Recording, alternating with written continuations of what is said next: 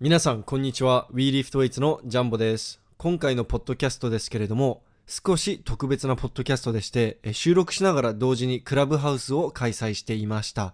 で、リアルタイムで聞いている人から質問を聞いたりしながら収録したんですけれども、ちょっと残念ながらクラブハウスの音声の方は録音ができなかったので、こちらにアップロードしている部分は、クラブハウスをカットしてアップロードしています。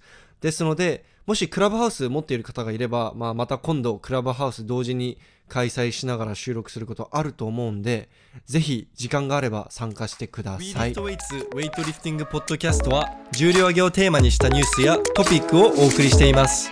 ホストは私、ジャンボです。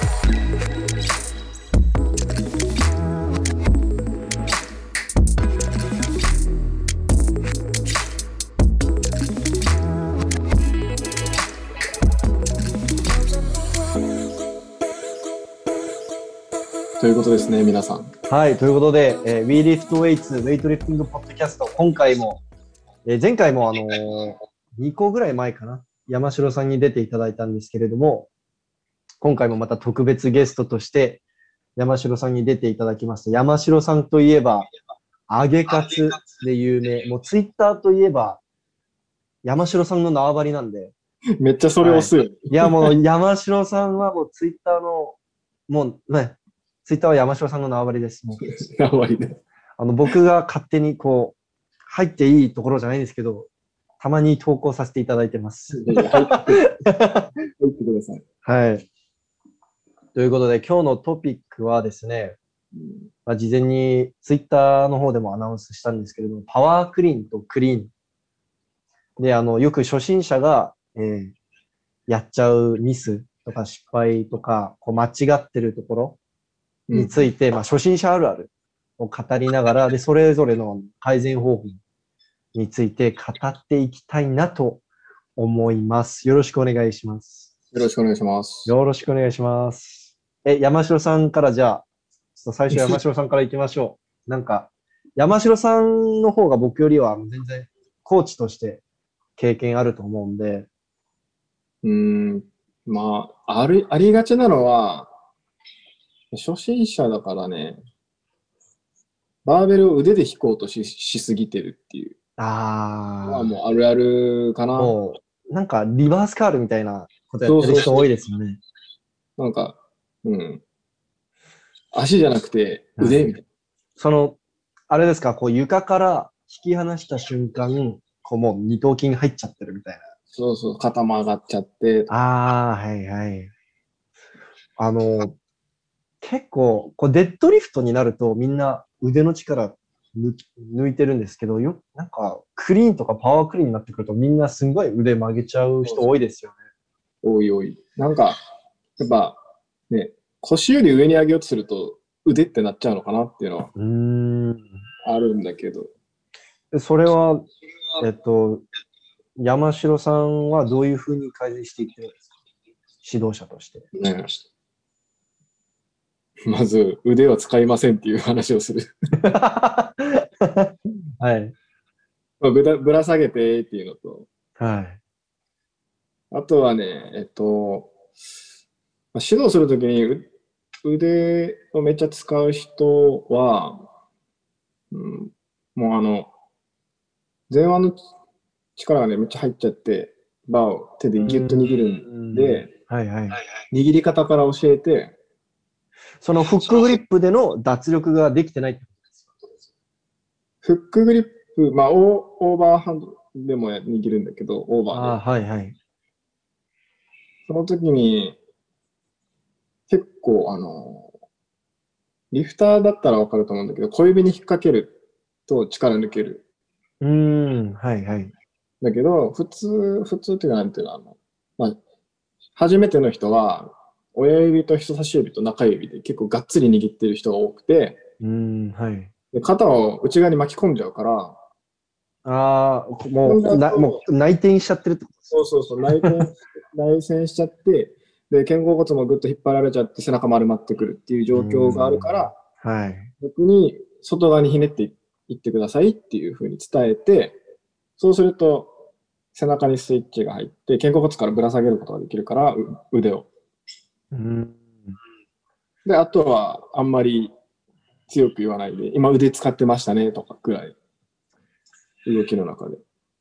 なんかもう、やっぱ人間ってこう自然とこう何かしら強く握っちゃうともう、こう自然と肘が曲がってきて、こう前腕と二頭筋に力入っちゃうんで、なんか邪悪も同じ理由で、その、がもうガチガチに握り込んじゃって邪悪しようとするとプレスアウトするじゃないですか、大体。うんうんうん。なんかそれと似た理由ですよね。そうそうそうそう。脱力、まあ、いい、いい具合に脱力して、まあ、こう引っ掛けて引き上げる感じ。そうそうそう。うん。ちなみに僕は初心者の頃、腕を使っちゃいけないっていう概念にとらわれすぎて、逆にサードプル、ほぼ皆無みたいな、こう、全く腕使ってないみたいな動きしちゃってたんですけど、そういう人は。そうなんです、そのもう分回して、うん分回して受け取る。そういった人には、まあ、どういったドリルとか、なんか、エクササイズとかおすすめとですか？ね。まあ結局そのセカンドプルした後っていうのは肘をね、後ろに引かないといけないから、はい。その感覚掴んでもらいやすいなーって気づいたのが、あの、股関節にバー挟んでクリーンとかするヒップクリーンとかヒップハイプルだったりとか、ああ、はいはいはい。あれをやると引き付けの動作が無意識にできるんで、そそこは、しあのまあ、プログラムの中に入れてるんだけど、初心者に指導するときに。入れてたら、別に言わなくてもできるようになってたっていうことが多くて、おおもう最初からちょっと肘曲がってる状態、まあ力まないで、腕ギュッて握ってはないんだけど、肘が曲がってる状ー。態で、うん。フルをすると、もう曲がってるから、引き付けが自然とできてて、あと肘返すだけみたいな。ああ、そのヒップクリーンっていう動作って、まあ当たり前ですけれども、蹴る位置が骨盤？そうです、もう挟んじゃっの選手だとやりやすいですけど、例えばロシアの選手とか、うんうんうん僕も最初そうだったんですけれども、蹴る位置が太ももの上半分だったんですね。手が長い人ね。そうそうです。あの、まあ、うん背がちっちゃい人はみんな大体骨盤まで持っていくと思うんですけど、結構海外だと特に初心者には絶対太ももに、蹴る位置を太ももにして教えるんですよ。僕も実際そうやって教わったし、そういった場合だと、こう、乗っかってないじゃないですか、骨盤に。ヒップクリーンめっちゃやりづらいんですけれども、うん、そうそういう人はどうすればいいですか？そういう時はね、あの、もうハングクリーン。ですか。ハングとか、ハングかな。でもハングってさ、意外と初心者の人って難しくて、うーん、はい。ちょっと話が進んじゃうけど、ハングになると、あの、プルする位置が早かったりとか。あ、そうですね。そうですね。うん子供のね、ジャボとかは、ももの上の方で、股関節寄りの方で蹴ると思うけど、もっと下の方で蹴ってたりとか。はい。まあ、思いっきり、まあ、なんか思いっきり煽っちゃいますよね。ハングクリーン。早いなと。膝上でやるとか。うーん、もあう、めっちゃ、めっちゃわかります。僕です。2年前の僕です。だからその前に、このミッドサイでやることを進めたりする。うーん。ほんと軽い重量で20キロ、30キロとかで。で、まあそこでプルして、したとして、あとはちょっとあの、肘をね、背中側に引いて、曲げてって。ああ。結構、そうですね。確かにみんな、思いっきり煽ってぶっ飛ばして、ぶん回してって感じですからね。はいよ。くあるのが、なんかアップライトローっぽくなる人がいて、ああ、なんか、こう、こうなってるところです。こう肘、肘、なんか、を肩思いっきり内転して、はい。でグワーンって回してくるんだけど、ああ、はい。よく見るね、結構。結構多かった気がするな。うーん。いや、僕、実は、去年まで、あのー蹴る位置が太ももだったんですうんうんうん。よ。だから、もう本当にぶん回して、キャッチして、あとはもう、スクワットみたいな。でそれでも全然、まあ、できてたんですけれども、なんか、多分、蹴る位置が、蹴る位置が、こう太ももでしっくりくる人と、股関節でしっくりくる人がいると思うんですね。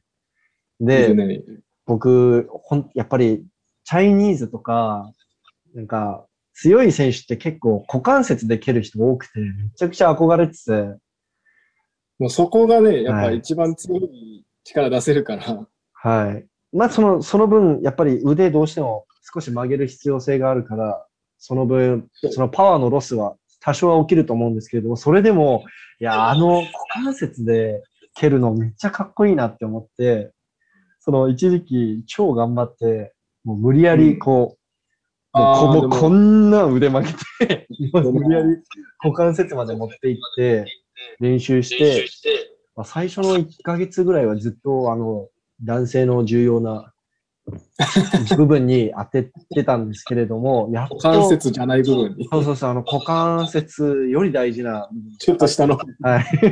はい。めちゃくちゃ当たってて、もう本当にしんどくて、心何度も折れそうになったんですけど、やっぱり慣れると、こう、なんだろう、自然とこう腕が曲がってくれるっていうか、セカンドセカンドプロのタイミングで。実は俺も結構肘が曲がってるタイプで、はい。で、あの、普通のデッドリフトとかでクリーンのプルができなかったりとかしてて、実は。あクリーンにーなると、無意識に肘が曲がってて、あーそう。そういう、そういう人多いですよね。で、クリーンデッド、肘まっすぐなのに、パワークリーンとかクリーンの瞬間に自然と曲がる。で、やっぱあの、指導とかされてると、肘は伸ばした方がいい。絶対言われるから。うんはい。でも俺的には、力んでなければ、力んでないというか、まあ、あの、腕のね末端にはい。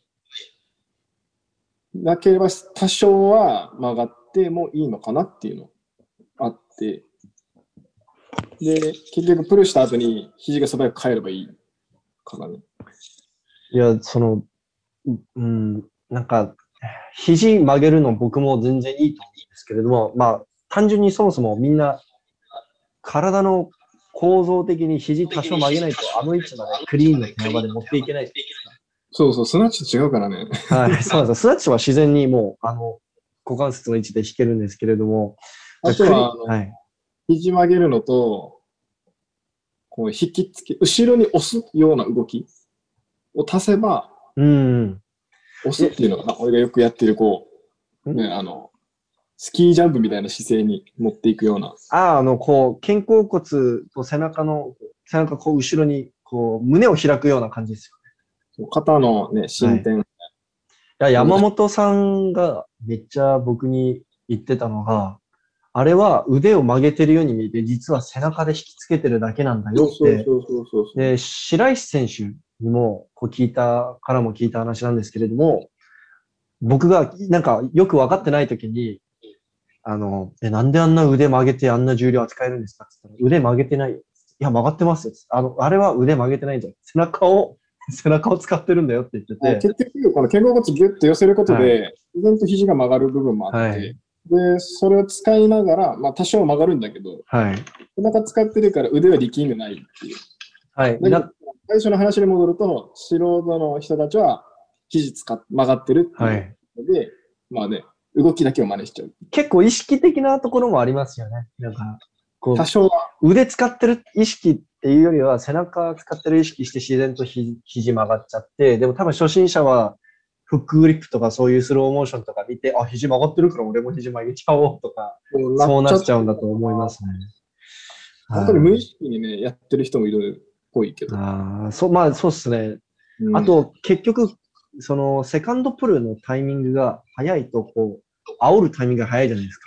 うんうん。でそうすると、この、で、それを、こう、セカンドを、セカンドのタイミングを直すんじゃなくて、シンプルに腕で 思いっきり引き上げちゃって、こう、無理やり蹴る位置を高く持っていくうんっ。ていうやり方で、その最初のうちはそれで結構改善になったりしちゃうから、うん。だからそれで余計なんか肘曲げちゃうんだ合わせやすいっていうのがね、はいでも調子悪い日はもうめっちゃ二頭筋に力入る。うん。二頭筋にパンパン入りますもん。もう俺さ、あの、トレーニングをがっつりやり始めると、二頭筋が発達してくるっていう。あ全然パンパンとかじゃないんだけど、あ。はい。でも使ってんだなと思って。いや、絶対使ってると思います。ね。いやだから最近、あの、ちょっと二頭筋の筋トレ入れてます。なんか最近、はい、高重量になってくると、二頭筋と前腕が負けてくるんですよ。うん。それはね、あるね。はい。まあ、しかも二頭っていうより、この、この、えっと、二頭と三頭の間にある、この、なんていうんですかね、この、ここの、あの、ハンマーカールとかするときに使う筋肉。ハンマーカール？えーっと、あ、えっと、待ってよ。じゃなくて、上腕筋ですね、多分。で、上腕筋がめっちゃ結構、あの、重要な役割を、ねねしてるんだなって思ってねこはう、そうなんですよ。はいだから、めっちゃハンマーカール入れてます、最近。前腕と、前腕とハンマーカールですね。ねじゃあ次行きますか。ちょっと長くなりましたね。これ終わんない？はい。えじゃあなんか、じゃあ僕の、僕の方からちょっとリストがあったんで、リスト見てみます。えーっと、えー床から早く引き上げす？ぎ。これどうです？ああ、それはね、めちゃくちゃあると思う。これえっとファーストプルがめっちゃ速いみたいな。もうなんか、デデッドリフトの勢いでもう、コーンっていっちゃう感じのそう。そうで、そのスピードが速すぎると、結局、セカンドプルを通り越しちゃうんだよね。だから、 no contact clean。あ、いますね。いますね。あの、こう、勢い速すぎて、もう、コンタクト全くなしで普通にキャッチできてる。はい。なんか、デッドリフト強い人に多いですよね。なんか、もともと筋トレしてて、デッドリフトこんだけ引けるから40キロなんて軽いんだぜっていう。そうそうしかはも、スピードつける種目っていうのを分かってるから、ああ。余計に。でも、そこじゃなくてっていう。もちろん、ファーストのスピードも必要なんだけど、でもこのセカンドのタイミングがずれちゃうんだよねっていう。なんか結構、あの、ウェイトリフティングイコールスピードって、あの、よくこう、知られてるじゃないですか。うん。その印象が強すぎて結構初心者の人をこうシャフトだけの時とか40キロ50キロだけの時にめちゃくちゃ早く引き上げようとしてただウェイトリフティングのスピードってこうメリハリがあるじゃないですか。で実際のタイはい、ミングがね。はい。だから実際にすんごい加速する瞬間でセカンドプルと潜るときだけじゃないですか。うんファーストプルのスピードは意外とそんなに速くなかったり。むしろはい抑えてた方が良かったりとか、日本だとね、あの、知念康介とか見てると、ああ、はい。めっちゃコントロールしてますよね。なのに上がるんだっていう。はい。なんならセカンドプルあんまり加速してないんじゃないかなって思うぐらい。良いしょみたいなクリーンだな。そうそう、そうっすね、そうっすね。はい。いや、だから、えっ、と、僕はそういった、そういう人見ると、ファーストプルは、えっと、加速が大事な、加速するのは膝から上で、ひあの、ファーストプルは丁寧に引きなってよく言うんですよね。えっと、ファーストプルは結局セカンドプルにつなげるためで、ハングのね、姿勢を作れないと意味ないから。ああ、はいはい。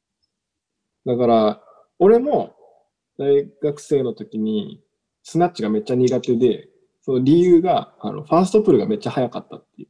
うーん。はいだから、はい。あの練習、スナッチの後半は、はいなんか成功率が上がってくるっていうわけのわからない現象あがあ、そうその、自然とプルのスピード落ちるからで落すよね。ちてきてそこで、あ、ファーストプル、ゆっくりにすればいいんだって気づいて、うんそこからはいちょっと安定感が増してきたっていうのはあって、うん、いや、僕も、その、最近すんごい、なんか、スナッチって姿勢的にしんどいじゃないですか。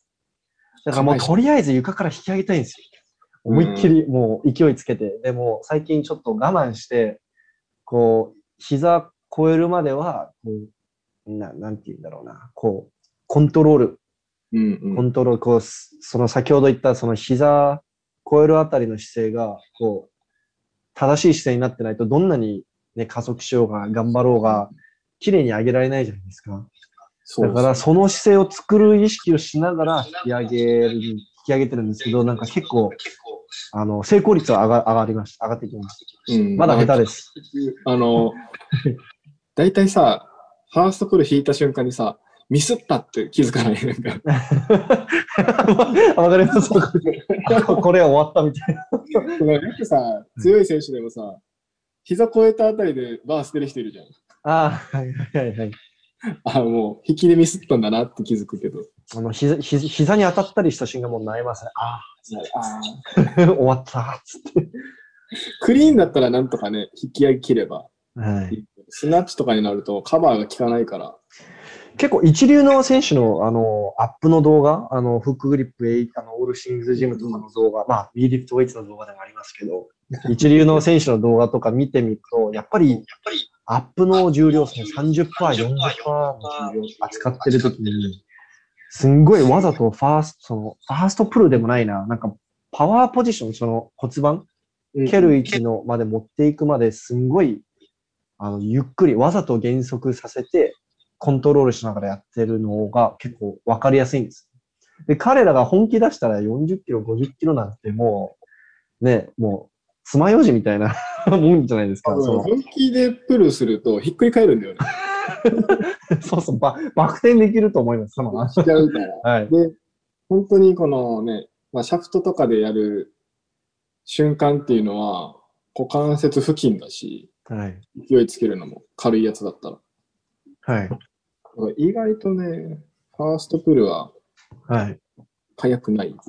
うん。いやもう最、で、意外とその、こう変な話なんですけれども、ファーストプルを、こう、引き、引き上げる瞬間を、こう、引き出しをゆっくりにすると、セカンドプルがさらにキレよく素早くできるっていうんですかね。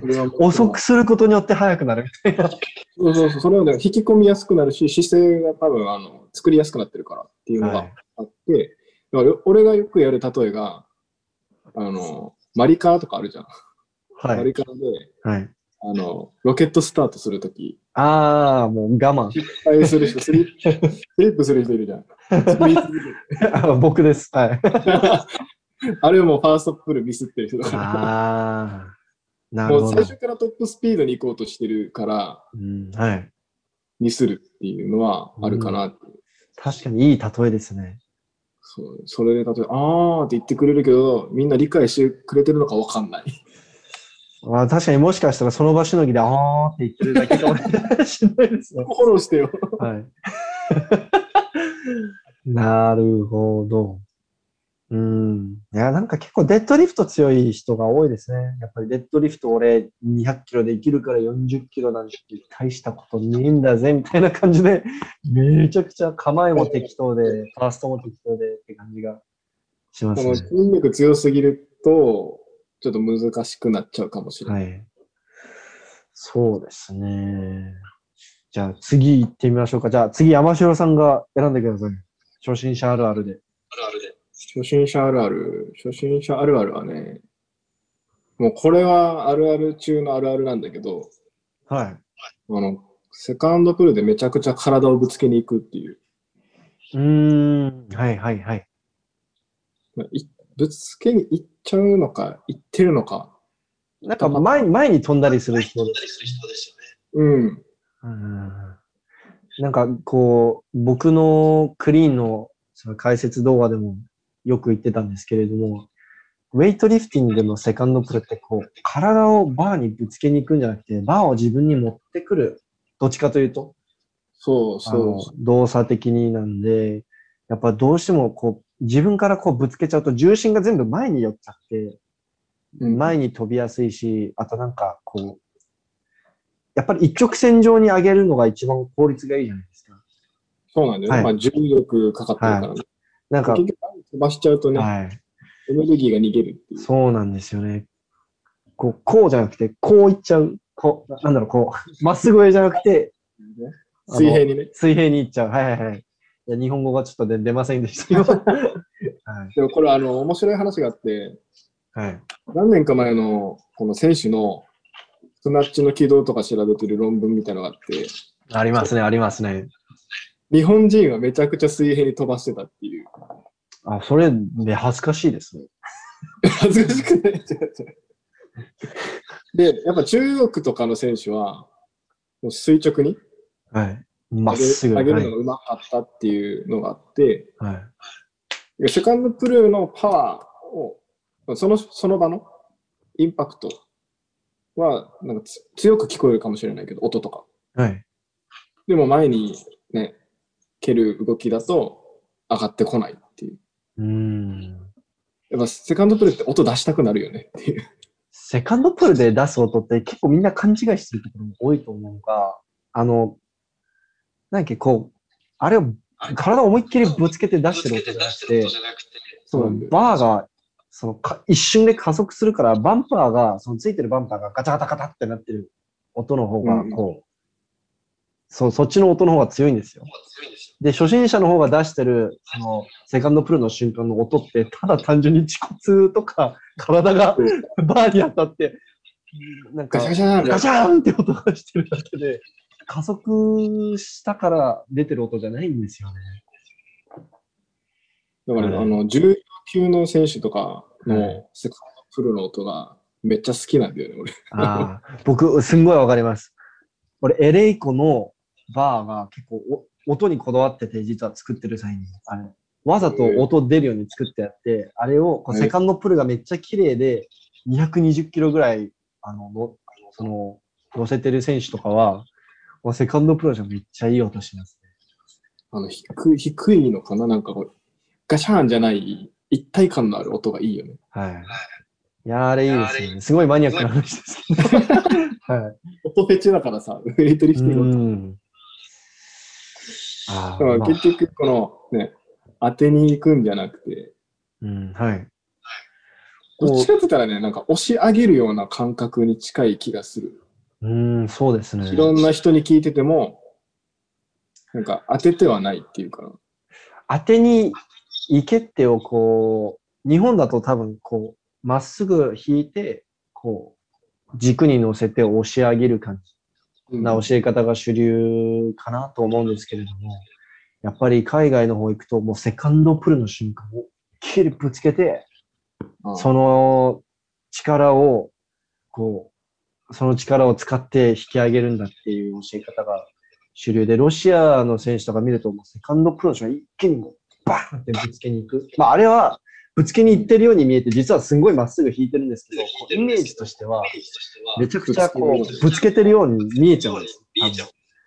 で、それを見て余計みんなこう、ぶつけに行っちゃうんだなと思います。だから、あの、セカンドプロの話で言うとさ、最近気がついたのが、あの、初心者の人って、セカンドプロの瞬間に来た時に、もうバーに体を当てに行くっていうことに意識持ってかれちゃって、伸びるっていう動きを忘れてるんだよね。あだから伸び続ける上で、バーを蹴り上げるあ。っていう動きが入る。止まっちゃって、だからあの体ぶつけに前に行く動はいはいはいき。止まる人いますよね。セカンドプルの直前、一瞬、一瞬止まる人いますね。そうそうそう。で、まあ、俺もやってたし、はい。すんごいわかります。あの、最初の時は。はい。で、なんでみんなこのぶつけに行っちゃうのかなって考えた時に、伸び上がるっていう動きを忘れてる。もう、セカンドプレーに入った瞬間に終わってるから、もう前にね、力出すしかないっていううん。ことなのかなっていう最近思い始めてて。いやそういう、はい。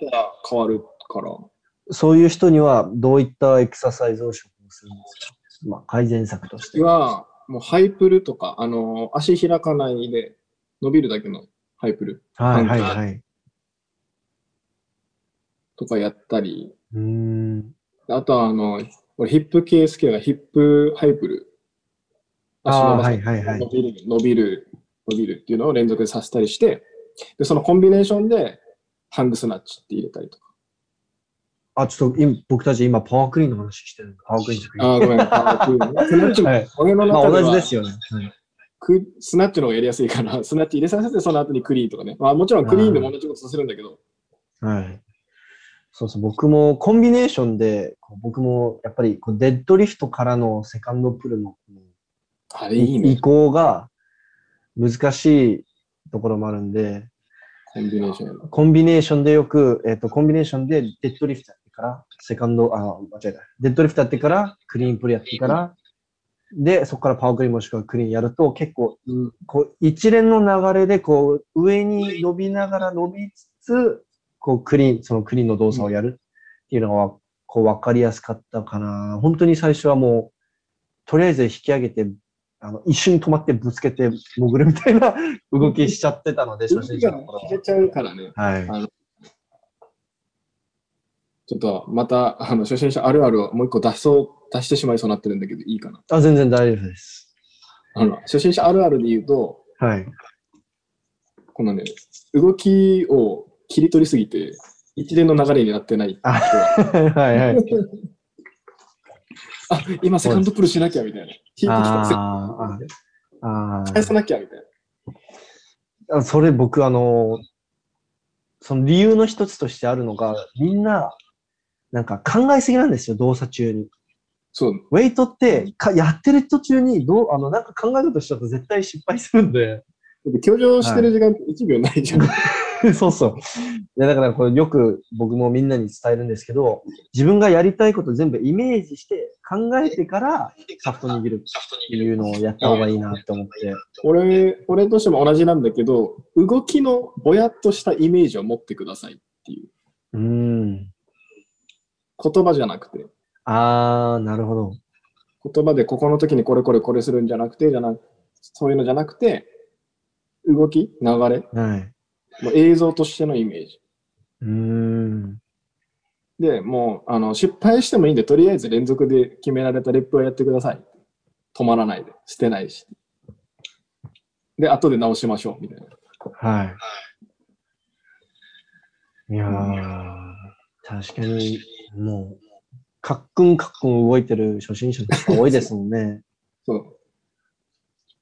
あんまり細かい説明するよりは、そうそう、一気に情報量バーって与えちゃうと考えすぎちゃう人いますね。形作っちゃって、はい。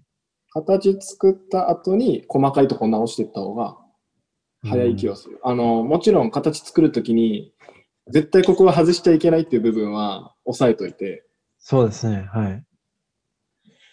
いやー、めっちゃいいこといいこと言うじゃないですか、山城さん。いいこと言ってたもん。いいこと言ってますよ、今ありがとうございます。日。はい。いや、今日、今日のポッドキャスト、今日収録するポッドキャスト、結構反響あると思いますイェーイ。よ。いやー、えーっと、じゃあ次のあるあるはですね、えーあ、これ書いてないんですけれども、これ結構触れておきたいなと思って、パワークリーンがクリーンより強い初心者結構いますよ。特にクロスフィッター多いんですよ。クリーンってさ、まあ、スクワットクリーンのことです。ロークリーン。あ、ロークリーンですね。はい。めっちゃ難しいもんね。まあ、そうです、そうですね。まあ、スナッチに比べたら簡単ですけどね。まあスナッチに比べたら簡単なんだけど、やっぱはい俺も結構相談もらって、うーん。で、あのー俺の中でね、パワークリーンとクリーンは別物。ああ、もう、その通りだと思います。だからパワークリーンの要領で、ローをやろう、ロークリーンをやろうとする人がやっぱいて、で、結局このキャッ高い位置でキャッチしてしゃがみ込むっていう状況になってる。そうですね。はいそれじゃあもうパワークリーンしちゃったらいいのにと思ったりとか、その高い位置で取った方がいいなっていう時はある？あでも、初心者のうちは、それでもいいかなと思うんですけど、高くキャッチしてしゃがみ込む。多分、どうせ最初から深く取れないので。うん。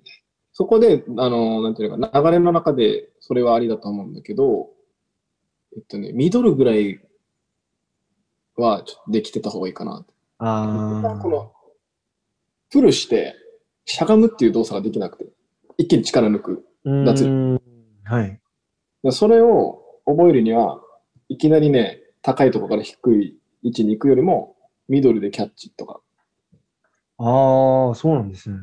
うんで、ミドルもどんどん重くなっていくと勝手にしゃがんでくるから、そうですね。はい。でもパワーでね、もうがっつり立っちゃうとね、はい。あの、結構まあ、それもそうですし、あと多分一番よくあるのは柔軟性だと思います。あまあ、ちっちゃい子頃から始めた人は関係ないかなと思うんですけど、結構僕みたいに、僕、ウェイトを始めたのが24後半かな、?24 後半かな ?25 だったかな？そんな感じなんですけど、もう全然しゃがめないですよ。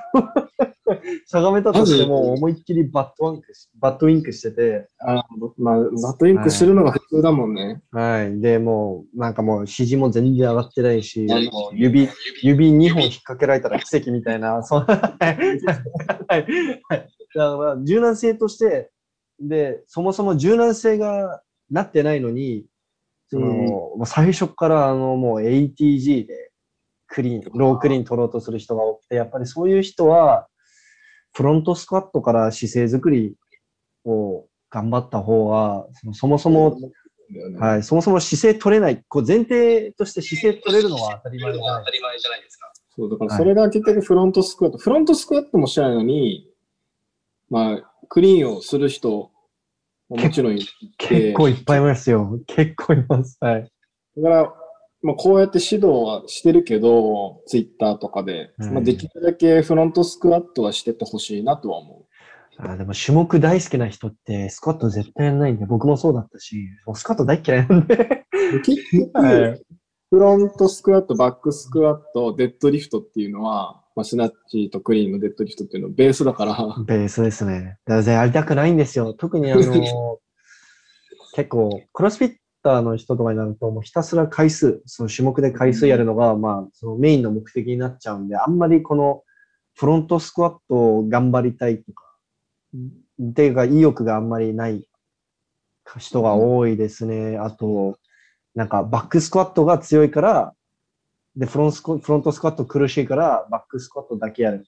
で、バックスクワットだと、あの、一番下までしゃがんでなくてうん、なんかハーフ、ハーフぐらいで止まっちゃってる人とか、そういう人が、あの、あの姿勢ができてないのに、こう、最初からロークリーンやろうとすると、どうしても体が一番強い部分使いたくなるんで、絶対 パワークリーンで止まっちゃうんですよ。ハイクリーンかパワークリーンとか、ミドルクリーンとかで止まっちゃうんで、ミドルグレンね。はい。で、あと、結構パワークリーンの方が得意な人、そのクリーンよりパワークリーンの方が得意な人であるあるなのが、結構陸上選手とかで多く見受けられるんですけど、セカンドプルする瞬間、こう、思いっきり状態を後ろに煽るじゃないですか。その煽った状態が倒れてる状態で、そのままキャッチするんですよ。あの、めちゃくちゃ足がいくね。で、すんごい、こう、状態がこう、後ろに倒れそうな感じで、キャッチすると、絶対その姿勢でしゃがめないじゃないですか。マッスルクリーンのめっちゃ吸ってるバージョンみたいな。はい。だから、絶対その姿勢だと、あの、どんなに、その腰が強くても、マイケマイケル・ジャクソンみたいな感じになっちゃうじゃないですか。あそこから しゃがもうとすると。でそのままさ、バターン倒れちゃう。はい。ですので、た、倒れるか、あの、高く取るかどっちかじゃないですか。だから、えっとね、自分は、とりあえず、ロークリーン始めたいなら、パワークリーンキャッチして、フロントスクワットしてくださいって言ったりする。うん。いや、ね僕もそうだと思います。その姿勢、うんしかも、一回立たずに、キャッチした姿勢で、ああ、はい。すぐしゃがむ。はい。僕、それ、あの、あの、僕も、それ、な僕は、あの、パワークリーンからのフロントスクワットって言ってるんですけれども、結構それを、こう、ハイレップでやり込んでると、こう自然としゃがめるようになったりとか、自然と、あの、低い位置でキャッチするのが、コツが分かってきて、感覚的に分かってきたりするので、僕も、薄くなるとバーが上がってこないから、結局しゃがんで取らないといけないっていう。はい。それはだからぜそうあとパワークリーン得意な人とは、やっぱり結局、俺パワークリーンの方が強いから、こう限界重量近くなってくると、結局、今日俺練習パワークリーンでいいやってなっちゃうんですよね。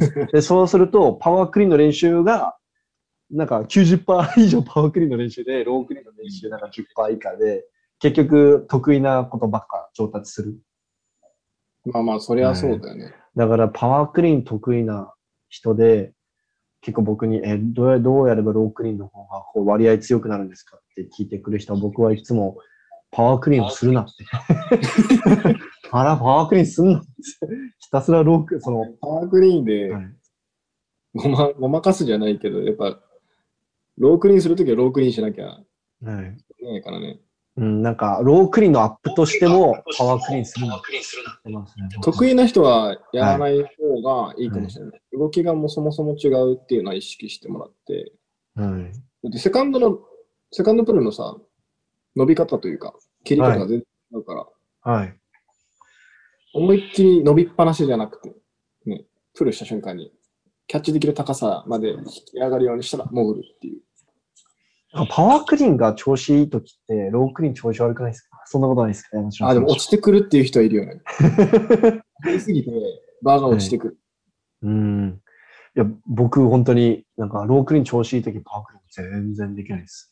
で昔あったんだよね。パワークリーン逆にできてるときは、ロークリーン全然できないです。で逆に俺、パワークリーンがめちゃくちゃ弱くて、えそうなんですか？今どんぐらいですか？ね、大学生の時のベストが 100? その時、ロークリーンのベストな、どれぐらいだった？30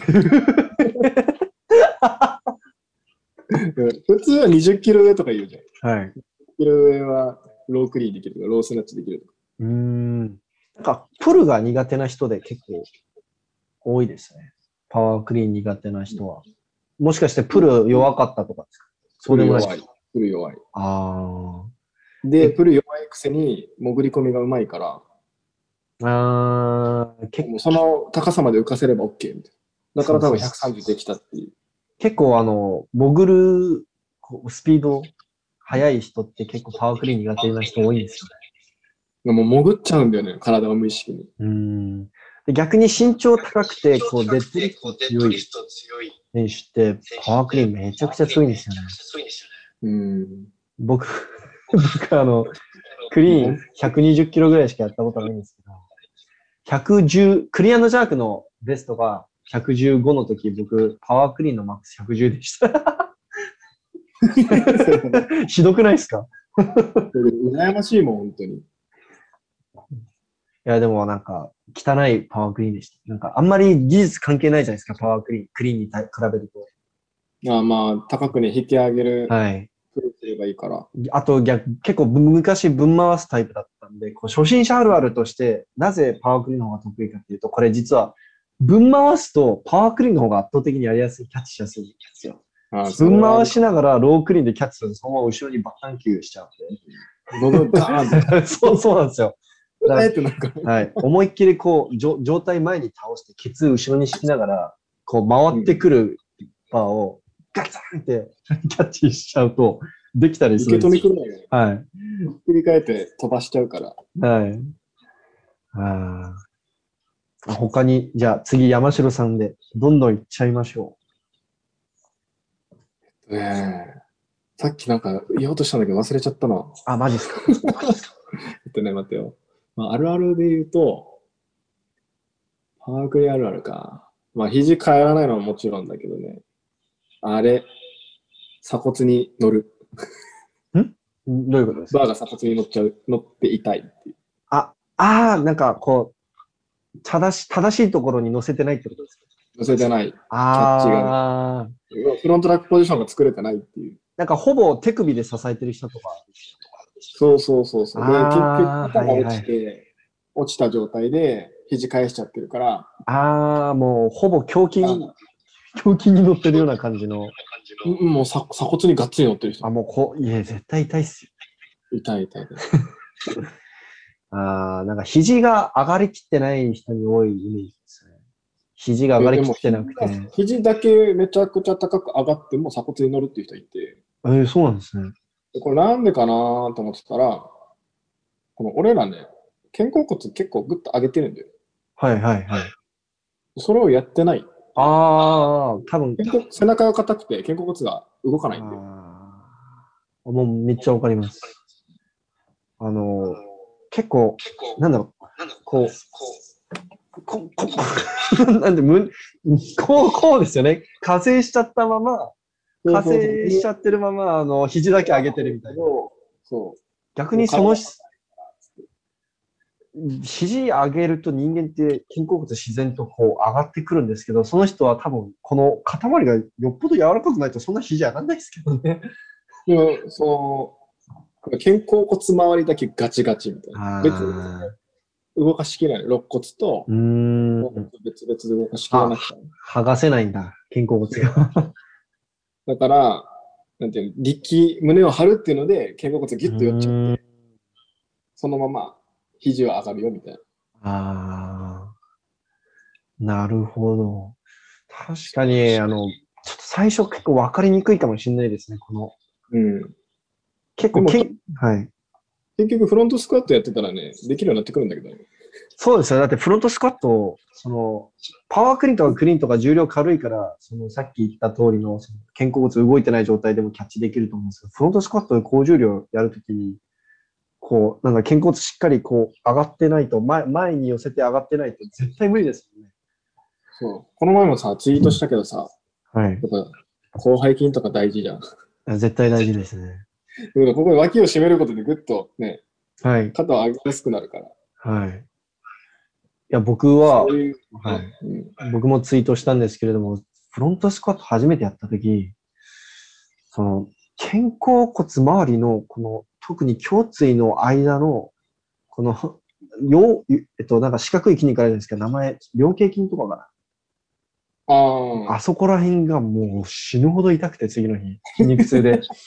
使あ。ったことない。はい、使ったことないんで、はい。でも、すんごい辛かったです。あと、まあ、あと、普通に脇の下の広背筋めちゃくちゃ痛くて、え、スクワットなのに、なんで、その、懸垂とかに使う筋肉が痛いんだみたいな。だから、えっとね、あとは、意外と、クリーンって前鋸筋めっちゃ使うから。だかであ、はい。はい。わかります。らこのウェイトリフターのこの前鋸筋めっちゃいい、いいじゃん。はい。シャウジュン選手とかの。かっこいい。前鋸筋使わない動作ないですよね、ウェイトで。その頭上で何かしら支えてる時もめちゃくちゃ使われてるんで。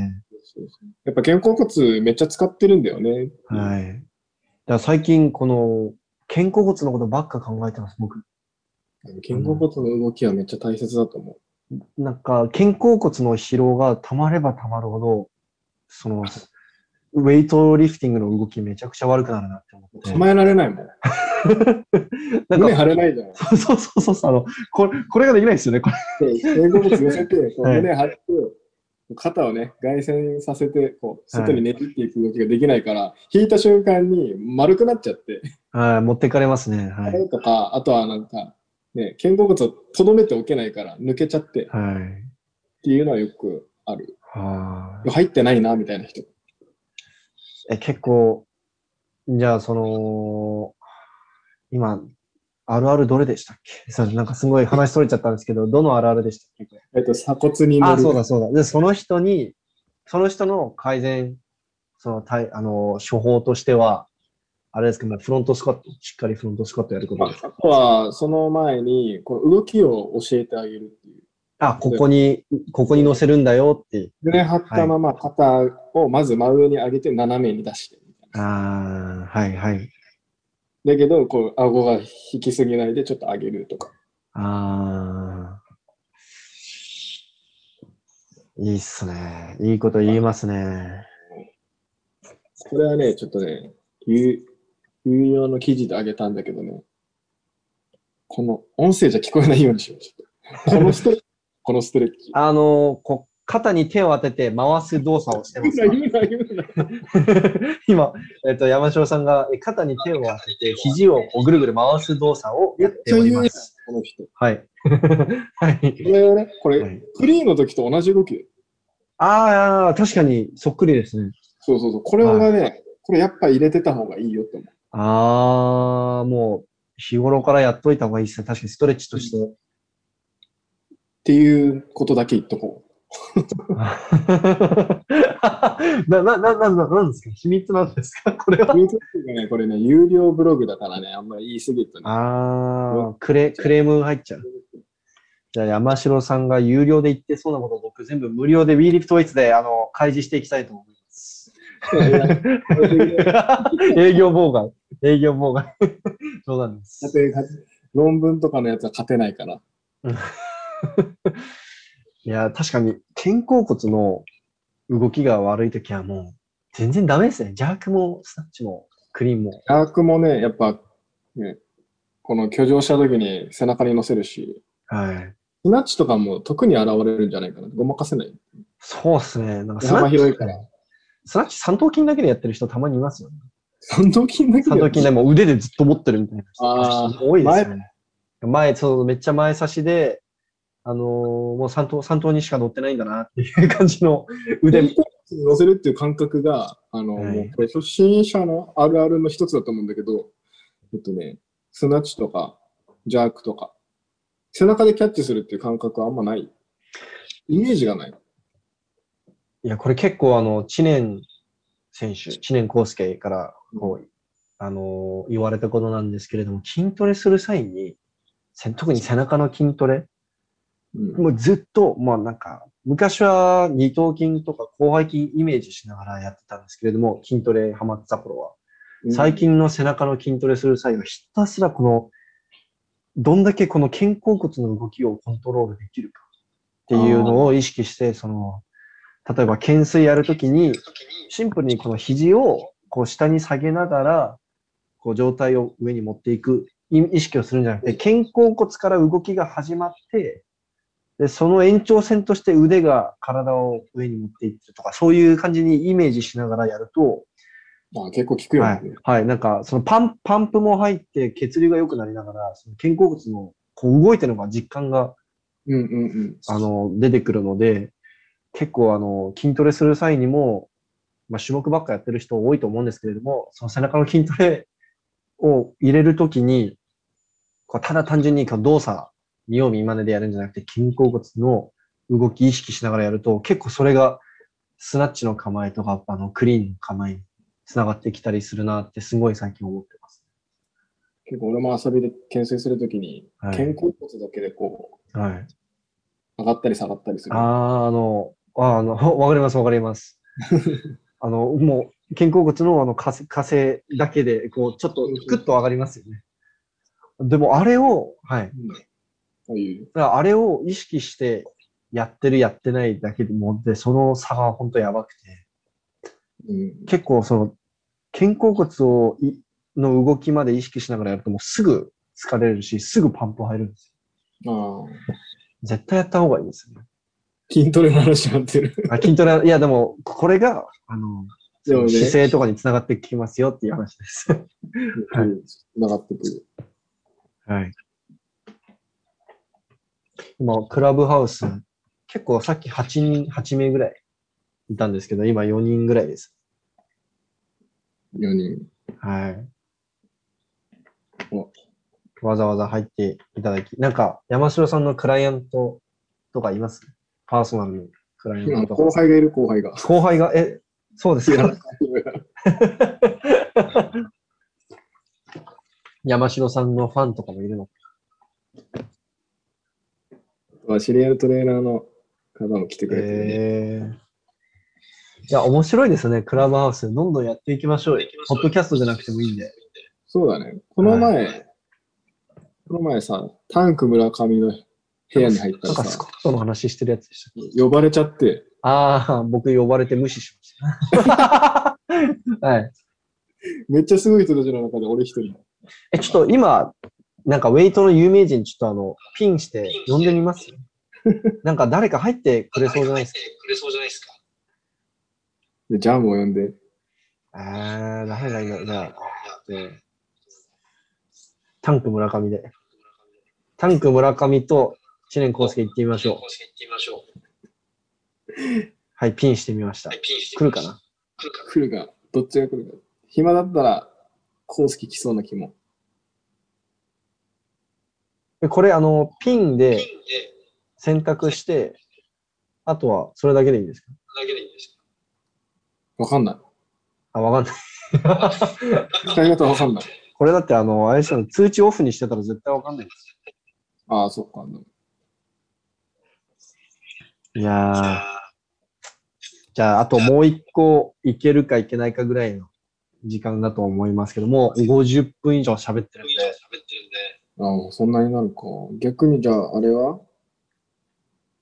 今、今参加されてる人たちに、ああ、質問ですか。そで皆さん、今参加されてる皆さんで質問あれば。挙手できるでしょ、これ。はい、確か挙手機能あったと思うんで、なんか質問あればお願いします。恥ずかしがらず。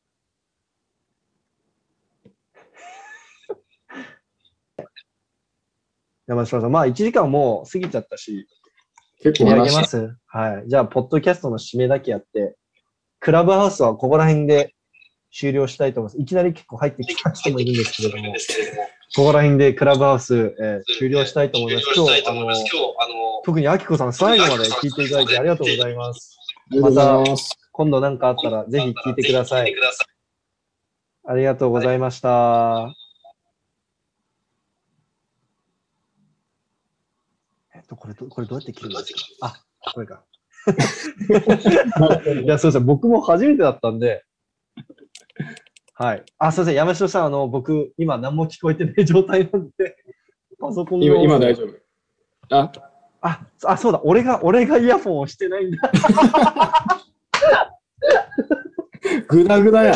ああ、すいません。えいやー、完全にアホでしたね、今のは。いや、いやなんか、山城さん全然聞こえねえじゃんっつったら、あの、終わってるクラブハウスの方を聞いてましちょっとちょっと。た。はい。いや、面白いですね、クラブハウス。使い方考えたら面白そうだよね。はい。え次、それこそ、あの、意外とウェイトリフターいるんですよ、トップレベルのウェイトリフター、クラブハウス持ってる人。山本さんとか、で笠井さんとか。ね。コウスケも僕が招待したんで、ああ。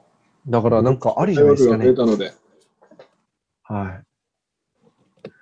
ウィーリフトウェイツだと集められると思うんで。